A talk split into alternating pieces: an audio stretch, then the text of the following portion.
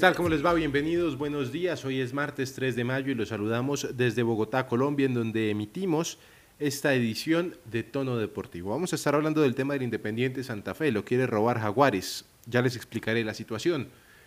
Paso a paso, minuto a minuto, tenemos información de Andrés Felipe Román. Nacional lo quiere, les contamos la novela. Noticias desde Argentina, del suramericano juvenil y más. Por ahora, vamos a hablar de ciclismo. En tono deportivo, ciclismo. Egan Bernal está regresando de a pocos luego de ese golpe terrible que sufrió, accidente muy fuerte a comienzo de año.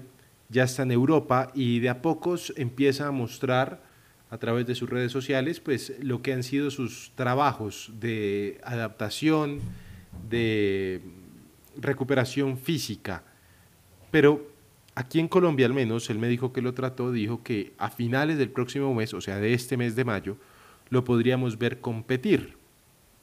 Como aquí no tragamos entero, pues hablamos con los que saben. Laura Ruiz, ¿qué tal? ¿Cómo le va? Buenos días. Alejandro, como siempre, un saludo muy especial. Me encanta estar acompañándolos en una emisión más de Tono Deportivo. Esta es su casa, esta es su casa, siempre va a ser su casa. No importa cuánto tiempo pase, Laura. Eh, gracias, gracias por darnos un espacio. gracias por el mensaje captado, todo sin ningún inconveniente. Qué bueno. Laura, Egan Bernal, lo vimos sufrir un aparatoso accidente, lo hablamos aquí varias veces.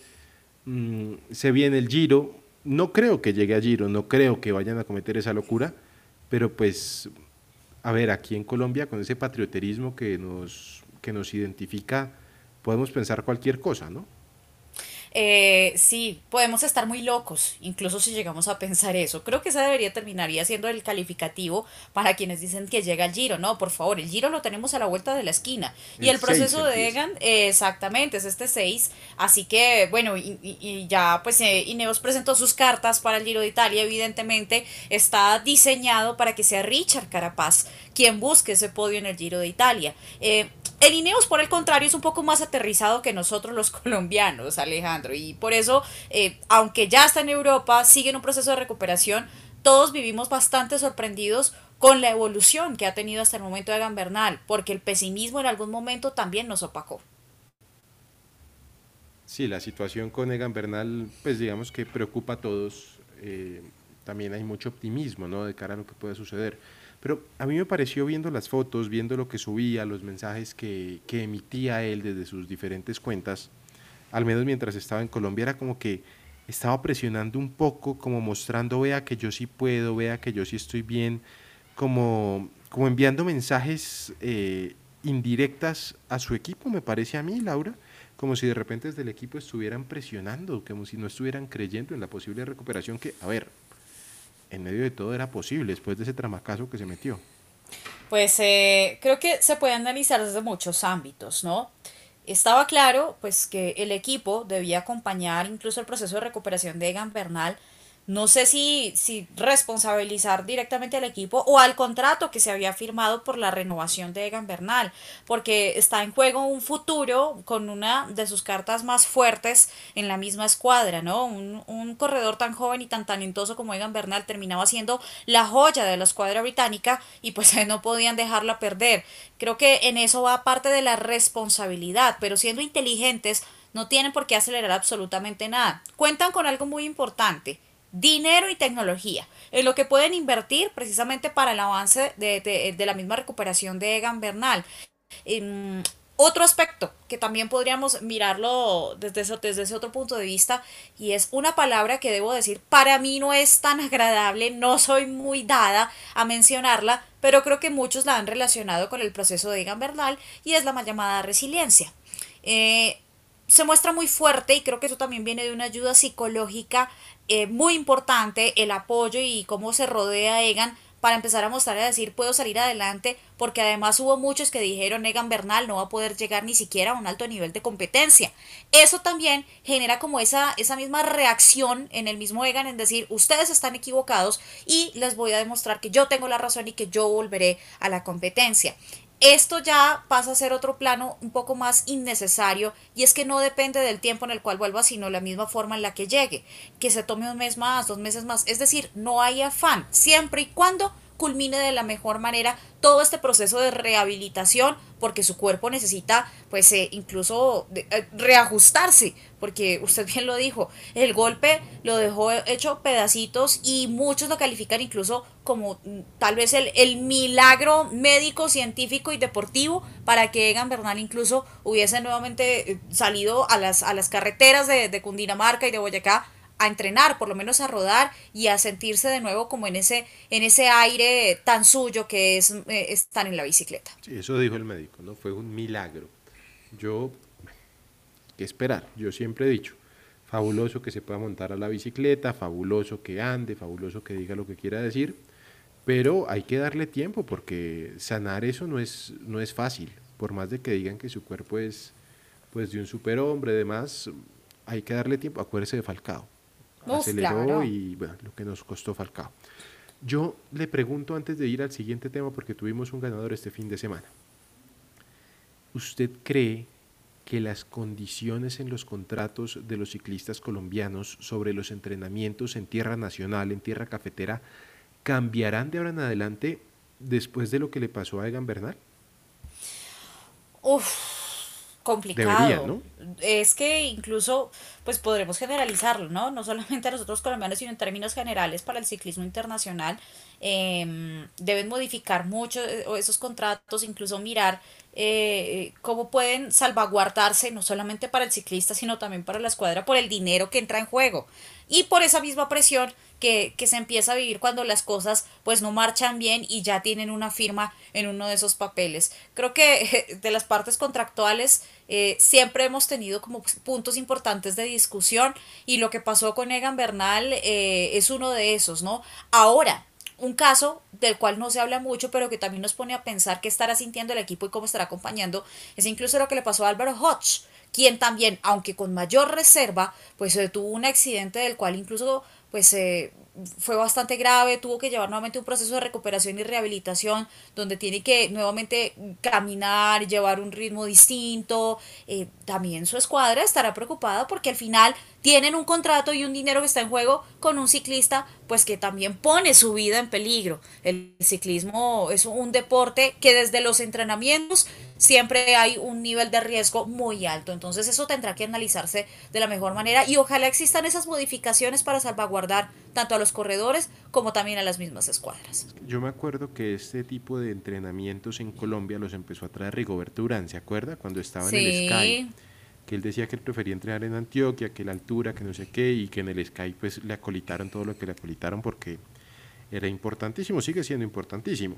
Luego Nairo dijo que prefería entrenar en Boyacá, pero cuando Nairo entrenaba en Boyacá no ganaba y entrenaba en Europa y ganaba.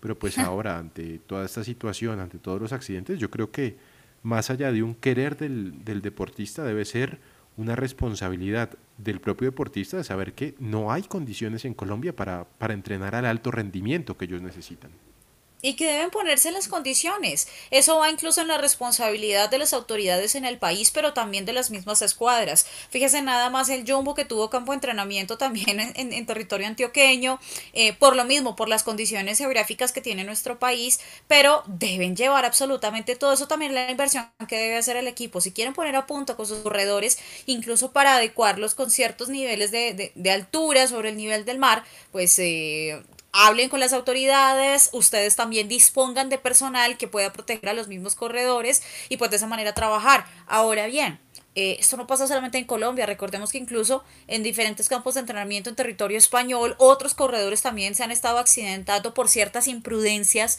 entonces generaliza un poco también la misma situación y la necesidad de tener condiciones de las mismas carreteras, de las autoridades y de niveles de protección que puedan tener los mismos ciclistas y que estén siempre acompañados pues con personas que están expertas para eh, evitar al máximo cualquier accidente pues que pueda perjudicar la temporada de uno de sus corredores. Pues hace unos días dábamos la noticia de la ciclista de Países Bajos que se despertó de un coma luego de cuatro meses, que le pasó precisamente en España, ¿no? que se estrelló y bueno, Cayó en un En el, no, y es que fue, ahora, eh, eh, eso, ese accidente ocurrió, imagínate, el año pasado, En diciembre. em, en diciembre del año pasado, en el velódromo, es que ni siquiera estábamos hablando de, de carretera, que es aún más peligroso, sino que, claro, un mal movimiento en el velódromo la deja en esta situación donde ahora tienen que hacerle ciertos diagnósticos para determinar cuál es el, el- el- daño médico y cómo puede seguir avanzando su recuperación, que responde con señas, que reconoce, es algo muy positivo, es un paso muy importante,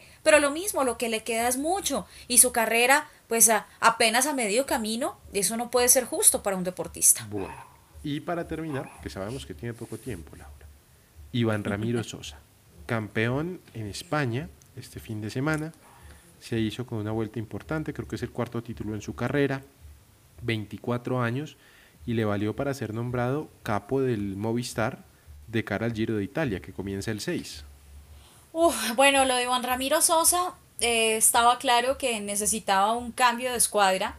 Yo no Él pensé que fuera exactamente, él estaba en el Ineos, pero eh, cuando lo anunciaron el Movistar, con la experiencia oscura que hemos tenido con los latinoamericanos, porque no solamente le pasó a Nairo, también le pasó a Carapaz, pues eh, decíamos, hombre, el Movistar no se diseña para otros corredores más allá que para los intereses españoles, o por lo menos es la percepción que nos dejan siempre.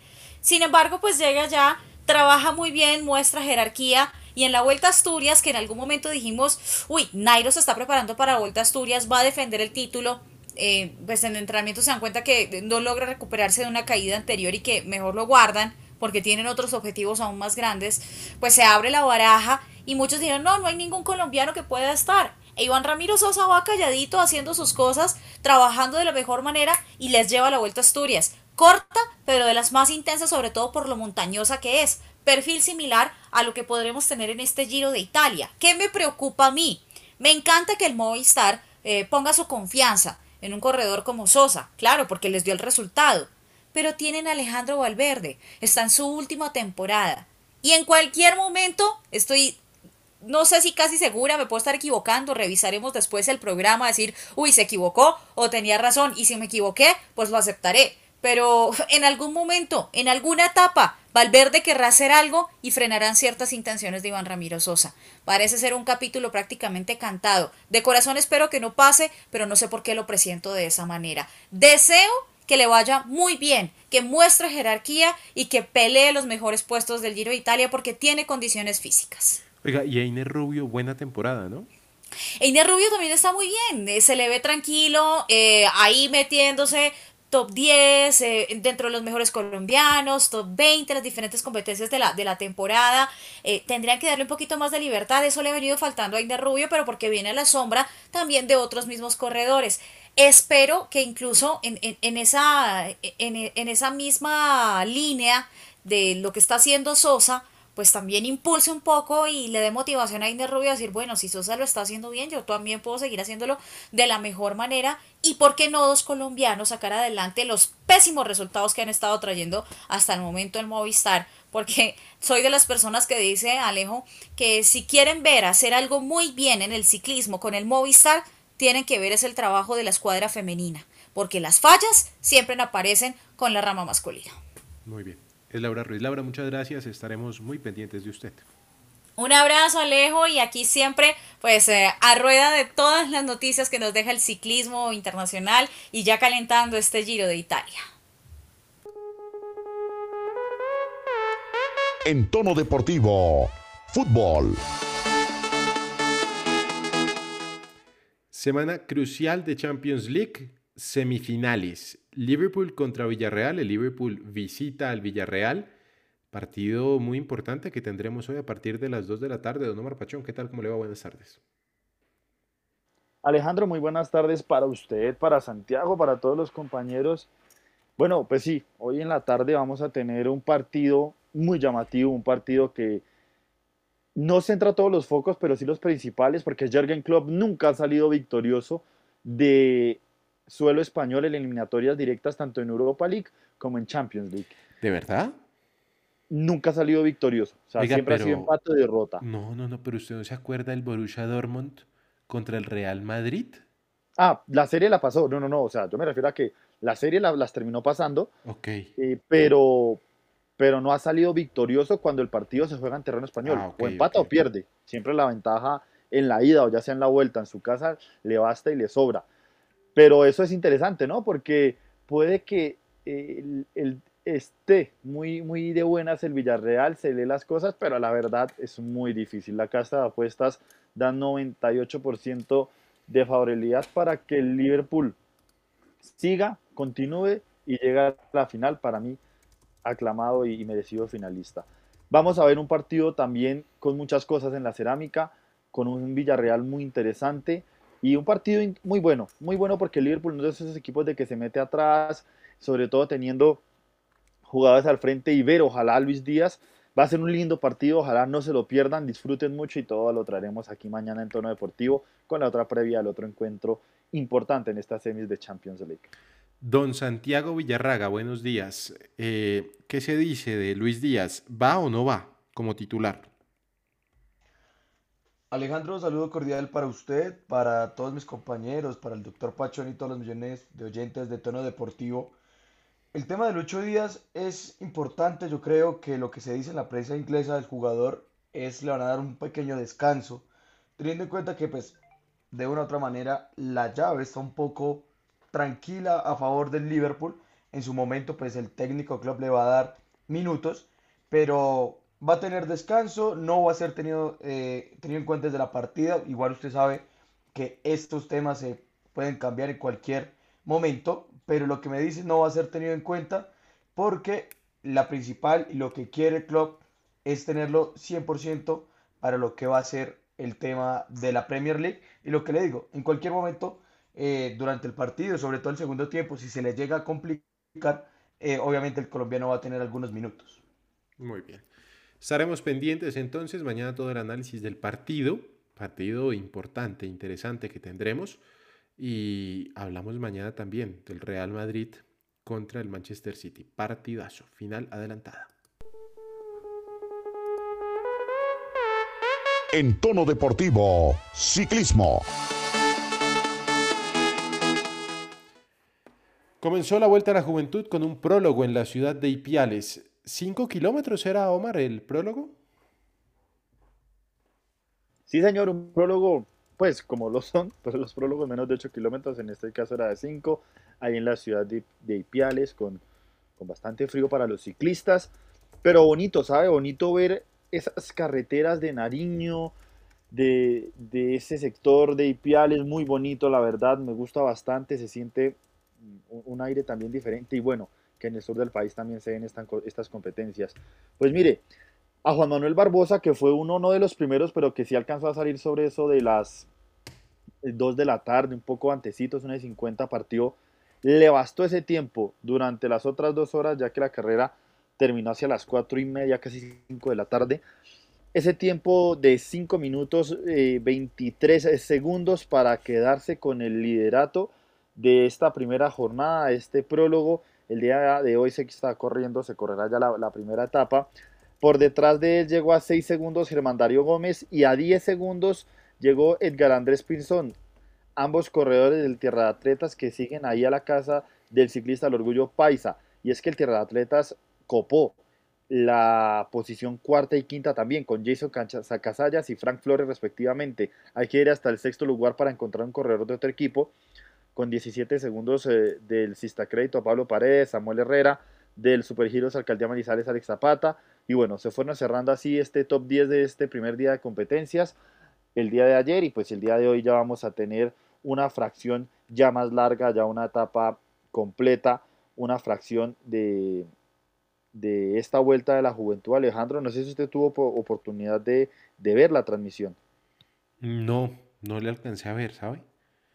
Mire, pues la verdad me llamó mucho la atención el, el, tema de cómo los jóvenes contaban con bicicletas de velocidad que para ellos la verdad es muy difícil salvo el Tierra de Atletas y otros equipos, hay varios que por lo menos modificaron las suyas de una u otra forma y contaron con esa aerodinámica que se busca en este tipo de competencias. Vamos a ver cómo les irá hoy con esta etapa que se correrá entre Ipiales, Aldana, pasa por Huachacal, El Espino, Turreques, Pedregal, Tucker. Tangua y llega a Pasto. Al final son 119.3 kilómetros, parte ahorita en unas horitas a las 9 de la mañana y pues tendremos un trazado interesante, tendrá una etapa pues algo quebradita, un descenso importante, después una subida ya unos kilómetros antes, 19 eh, kilómetros antes de llegar a la meta, ahí en Pasto, ya con un descenso.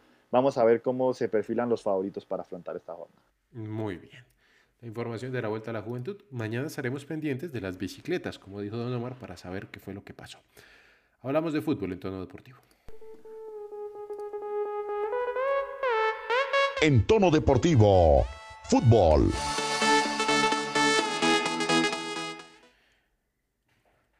Jaguares quiere robarle al Independiente Santa Fe tres puntos. Lo que no pueden hacer en el campo lo quieren hacer sobre el escritorio.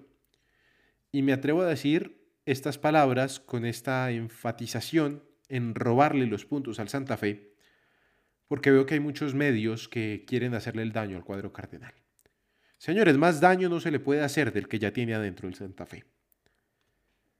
Independientemente de lo que digan de la salida del técnico, de que ahora los jugadores sí corren, de que le hicieron el cajón, hombre, pasa siempre, es normal en el fútbol, mucho más normal en el fútbol de la Di Mayor.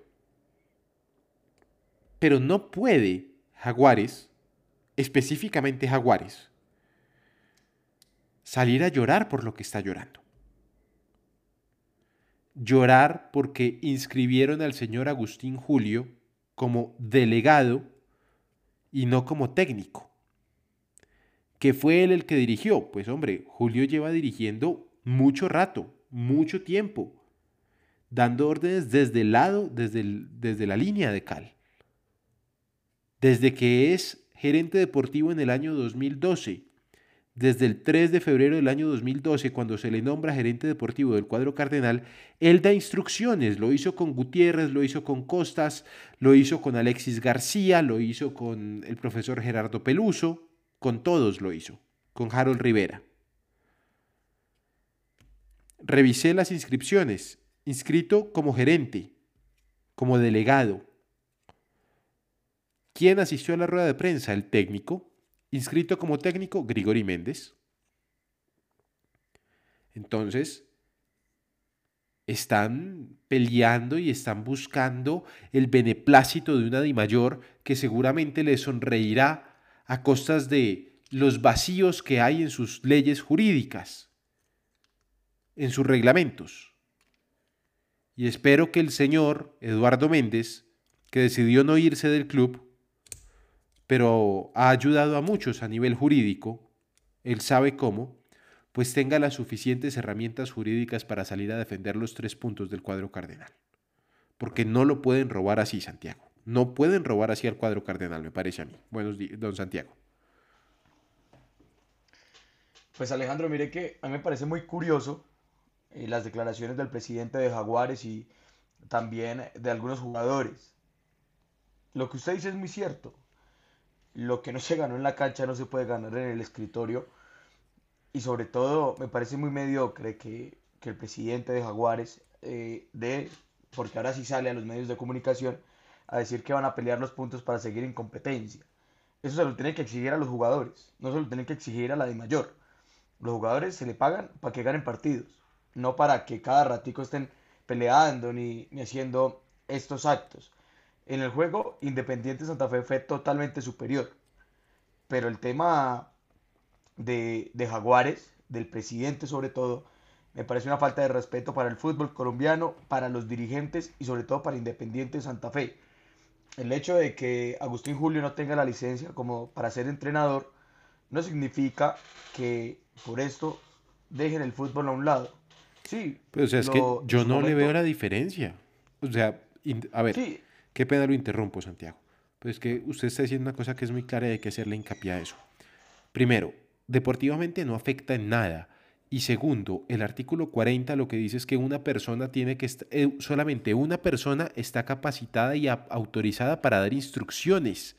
Dice una persona, no dice la persona inscrita como técnico, la persona inscrita como delegado, no dice una persona en general. O sea, puede ser Santiago Villarraga, puede ser Omar Pachón, puede ser Alejandro Munevar, desde que esté ahí. Por favor, don Santiago, qué pena con usted. Sí, es, eso es lo que yo le quería decir. Y pasa el mismo caso de, del del Unión Magdalena. El que está inscrito en las planillas es David Ferreira. Y él es el que va a las ruedas de prensa.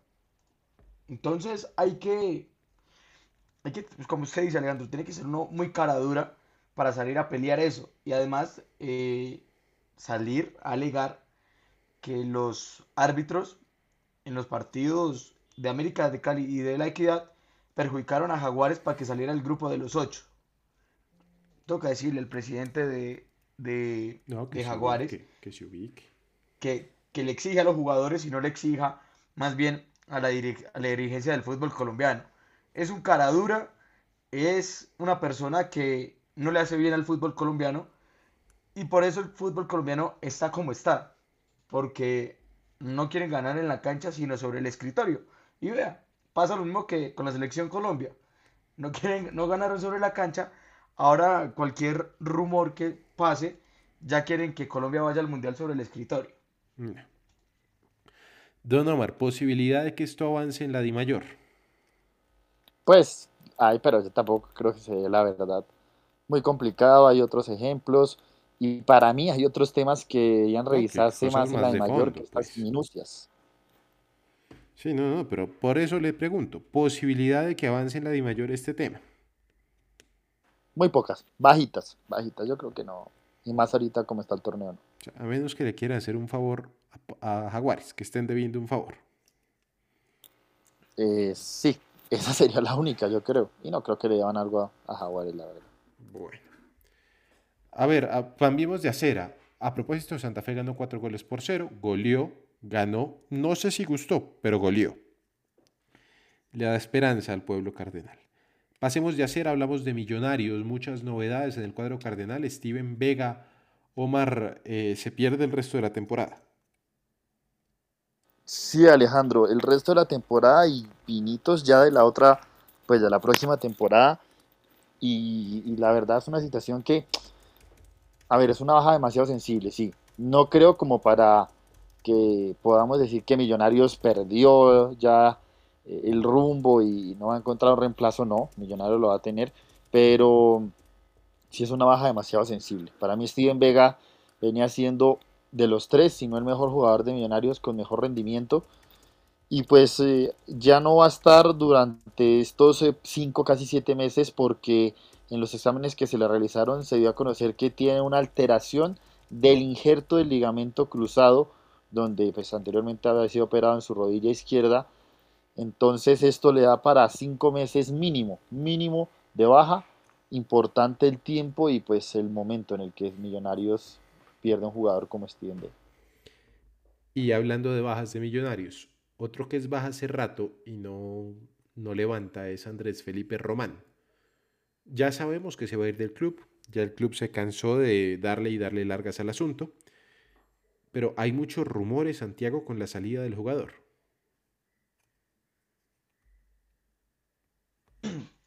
Sí, Alejandro, mire, eh, el tema de Andrés Felipe Román eh, lo hemos seguido muy de cerca, preguntando en diferentes lados, en el exterior, en el fútbol colombiano, con millonarios, con, con el representante del jugador, con personas muy cercanas al jugador. Y las noticias para los hinchas de millonarios no son muy alentadoras que digamos. Luego de las declaraciones de Gustavo Serpa, eh, diciendo que, pues, que se va libre, que el jugador no quiere renovar, eh, nosotros lo habíamos dicho acá. Atlético Nacional sigue muy de cerca Andrés Felipe Román. Me dicen eh, desde Medellín que todo iría por muy buen camino para que el lateral derecho de Millonarios llegue a la escuadra verdolaga. Toca esperar, usted sabe que esto puede cambiar en cualquier momento. El empresario me dice a mí que la prioridad es el exterior pero pues con el bajo nivel que ha tenido Andrés Felipe Román en los, en el último, en los últimos meses, no ha llegado ninguna oferta que seduzca al jugador y pues ya Millonarios decidió no hacer más esfuerzos, no tener más conversaciones con, con el jugador. Además, las directivas del equipo se encuentran muy molestas con el jugador, diciendo que no es agradecido por lo que sucedió con, con Boca. Entonces hay que tener mucho cuidado con, con ese tema, Andrés Felipe Román a hoy, a 3 de, de mayo, está cerca de llegar Atlético Nacional. Esto puede cambiar en cualquier momento, pero los caminos se están dando para que él se vista con la camiseta del cuadro verdolaga la próxima temporada. Don Omar, el tema de Andrés Felipe Román, creo yo que en Millonarios, al menos en cuanto a lo deportivo, ya es página superada, ¿no? Sí, sí, sí, sí, ya hasta se empiezan ya a buscar nombres, ¿no? No sé si terminó de la mejor manera, pero es un jugador que era difícil de mantener acá, además por, por el pedido internacional que tiene, esa es otra baja que va a tener Millonarios, que el chico Rosales no lo va a poder no es ocupar en difícil, poco Omar. tiempo.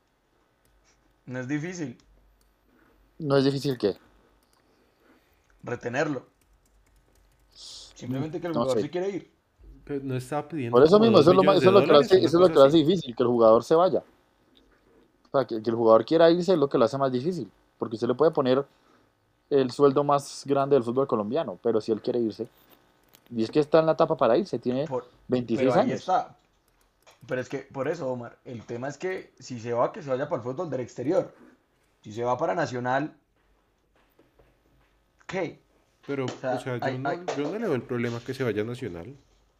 O sea, entiendo a los yo- hinchas, entiendo la molestia de los hinchas, por supuesto, pero, pero pues seguramente, a ver, para nadie es un secreto que Nacional en cuanto a infraestructura deportiva, en cuanto a muchas cosas, es el equipo más grande del país. Seguramente ella va a ganar muchísimo más dinero y Pero no sé qué tanto sea la pues ya, diferencia. ¿no? Alejandro. O sea, Con Nacional no. No, es que, Al- Alejandro, es que, mire, a mí, por cuestiones de la vida, me, me- me dieron el valor que Millonarios eh, le puso sobre la mesa. ¿Cuánto le pusieron Román. aproximadamente? Solo a decir que era el me- eh, y se iba a convertir, eh, iba a estar en el top de los cinco jugadores más caros del fútbol No, pero colombiano. aproximado, denos una aproximación a mitades, por ejemplo. No, usted sabe que, que por respeto y por cifras eh, y por la persona que, que me dio, no puedo hacer eso, lo que le digo. Iba a ser el... Mire, pasaba los 100 el top- millones, yo creo. Sí, eso sí. No, pero jugador no vale 100. No, no, no. bueno, adelante, por favor. Entonces, o sea, y, y es lo que yo decía, ir a Atlético Nacional, que tienen a, a este muchacho que llegó de, de Águilas, se me escapa el nombre ahorita. No, pero Angulo juega por el lado izquierdo. No, de ahí tienen esa mm, Al del a Tolima. Candelo. Y al del Tolima. No, no, no, Marulanda regresó. No, no, no. No. Ah, Novis. A Danovis Vanguero. Pero por izquierda. Por izquierda está Vanguero y Angulo. Bueno, igual el tema es que si tiene pensado irse, tiene que irse al fútbol del exterior, que es lo que él le concuerdo. dice a Millonarios, ¿no? pero hay una cosa y es, yo sinceramente no creo que a él lo compren por fuera de Colombia. Sí, después de lo que que sí. pasó con Boca. No, y es que Alejandro, toca ser sinceros, eh, Andrés Felipe Román está muy mal asesorado, porque está pidiendo una cantidad de plata para negociar, Está O sea, no pidiendo para dos millones para de negociar. dólares. Eso es lo que está pidiendo para, para negociar. negociar, Sí, sí. exacto. Y está mal asesorado porque Y yo le voy a decir una cosa.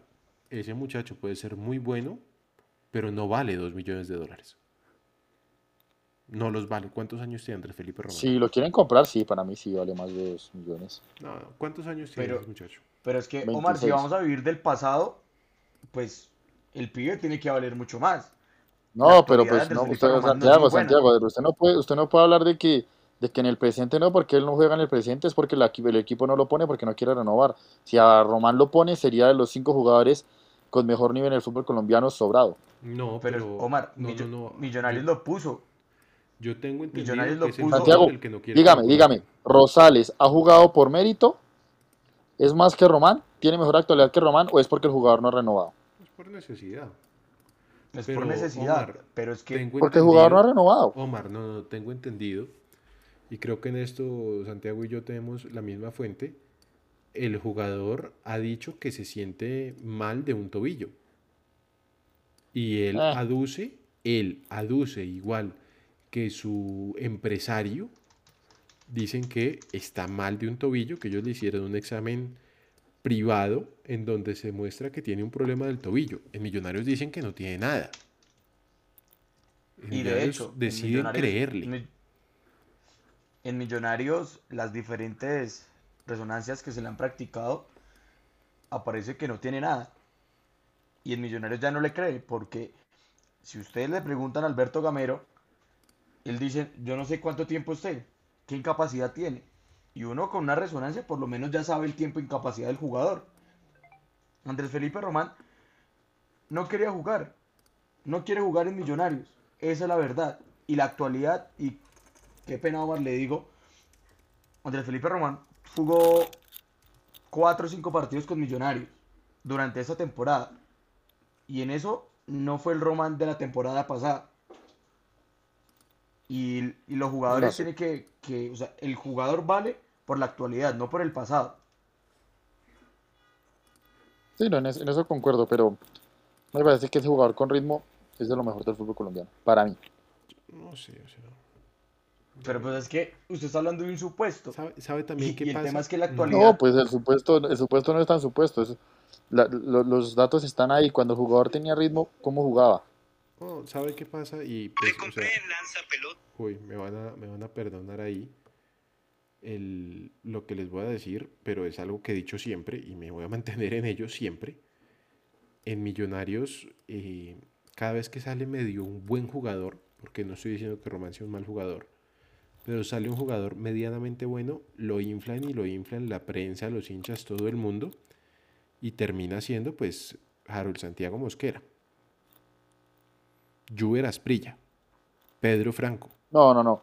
No, pero lo de Román ya es más realidad. No, o sea, yo, ahí- No, o sea, yo yo pienso digo- que Román fácilmente, si se lleva un, bien- un buen proceso, podía ser el, el futuro lateral de la selección Colombia.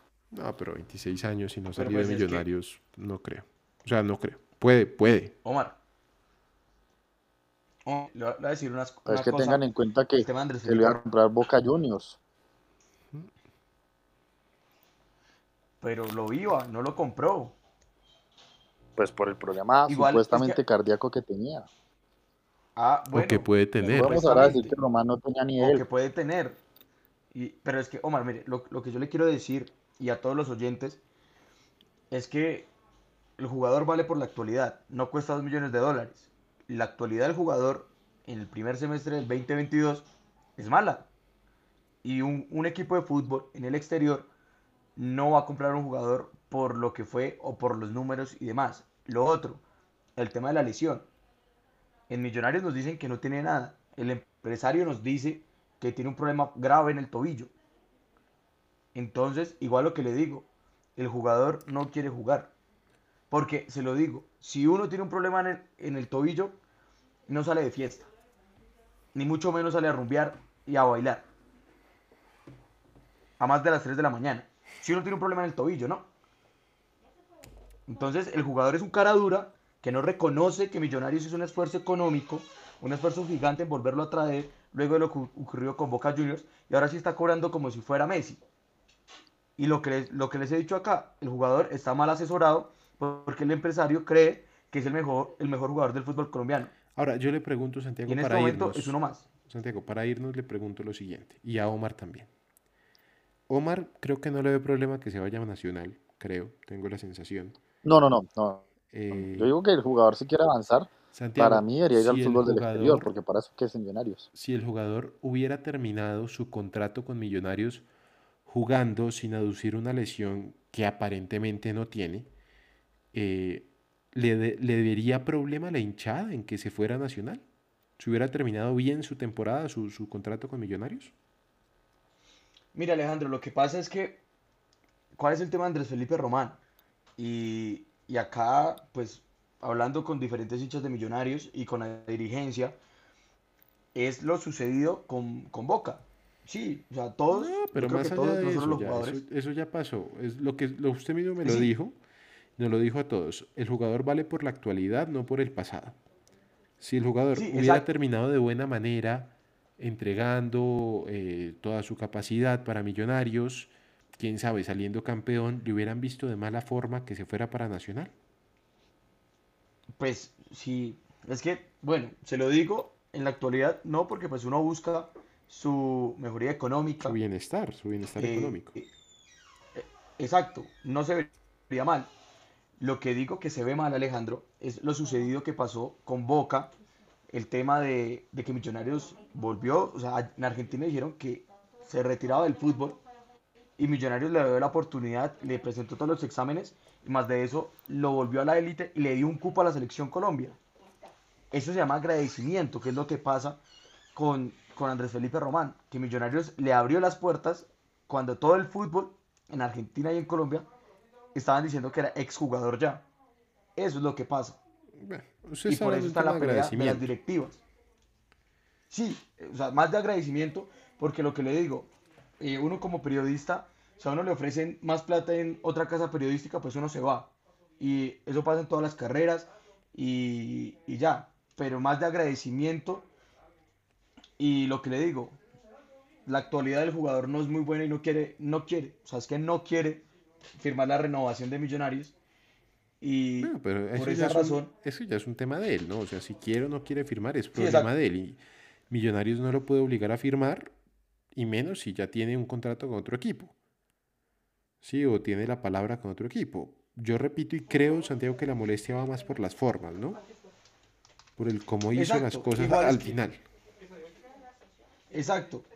Eh, es que dicen, porque lo dicen, no, no estoy asegurando que es una fuen- fuente oficial, me dicen que Andrés Felipe Román le va a dar una plata a Millonarios por como, como lo que hizo John Duque en su momento. Sí, sí, sí. John Duque salió libre de, de- de Millonarios y le dio un porcentaje de lo que compró San Luis. No, no estoy seguro que Román haga eso, y sobre todo por la situación que se está viviendo entre las directivas, empresario y jugador. Las relaciones están totalmente rotas. No hay una buena charla. eh, y ojo, Alejandro, usted me puede confirmar, a mí me dicen que el empresario eh, tiene muy buenas relaciones con Atlético Nacional, teniendo en cuenta que es el mismo de Aldair y el de Baldomero. Y Baldomero está cerca de renovar con Nacional. Bueno, yo no sé si sea el mismo empresario. Creo que no. A, a mí me dijeron que sí. Aunque yo tengo la misma información. A mí me dijeron que es, o sea, que es, un em- es el mismo empresario de Miguel Ángel Russo. Pero en Medellín me dice que el que está negociando allá es el mismo empresario de Baldomero y de Aldair. ¿Sabe qué? Le averiguo y mañana le cuento. Por ahora nos quedamos cortos de tiempo. Feliz día para usted, Santiago, para Don Omar y para toda la audiencia de Tono Deportivo. Pásenla bien.